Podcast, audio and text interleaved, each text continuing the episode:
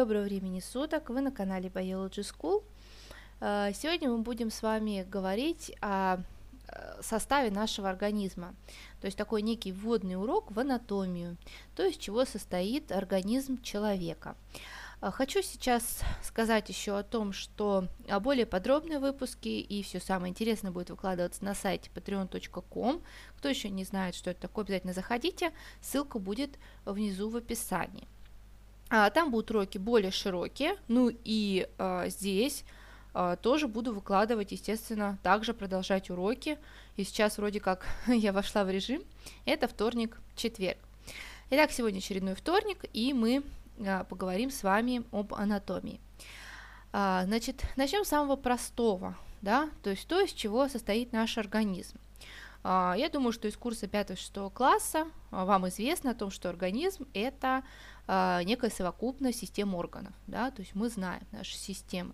Их достаточно много, всего 9, перечисляю. Это опорно-двигательная система, кровеносная, дыхательная, пищеварительная, выделительная, эндокринная, нервная, половая, лимфатическая.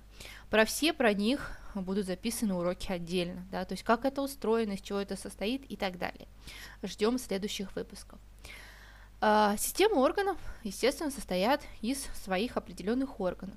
Орган – это обособленная часть организма, которая имеет определенную форму, то есть вы не спутаете желудок с сердцем ни в коем случае, да, имеет свое строение, расположение, э, орган приспособлен, ну, то есть имеет свою определенную функцию. У нас нет такого, что один орган выполняет две там функции или три, обычно что-то одно.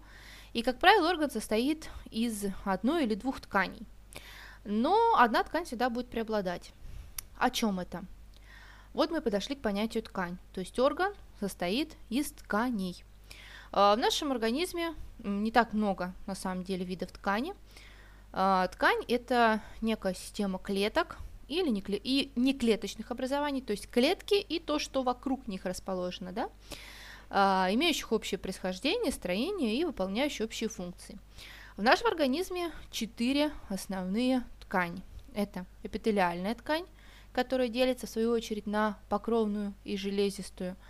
А, вторая – это соединительная ткань, в которую входят, собственно, соединительная ткань, Дальше хрящевая, костная и ткани внутренней среды организма. Третий вид ткани – это мышечная.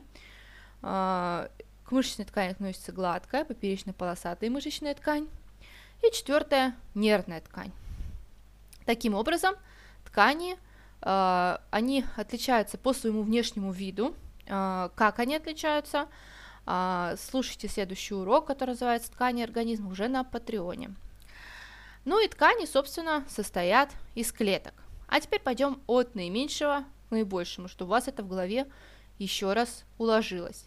Клетка, да, самая маленькая у нас единица в нашем составе нашего организма. Далее, клетки собираются в ткани, их всего 4. А, ткани образуют органы, а, и органы собираются в системы органов, всего 9 я их перечисляла – и система органов и есть наш, собственно, организм. Целостность организма а, обеспечивает, то есть сообщение, да, это соединение тканей между собой, то есть как ткани соединяются между собой. А, также ткани, они взаимодействуют между собой а, посредством гуморальной регуляции, то есть регуляции жидкостями, перетеканием жидкостей между а, органами, между тканями.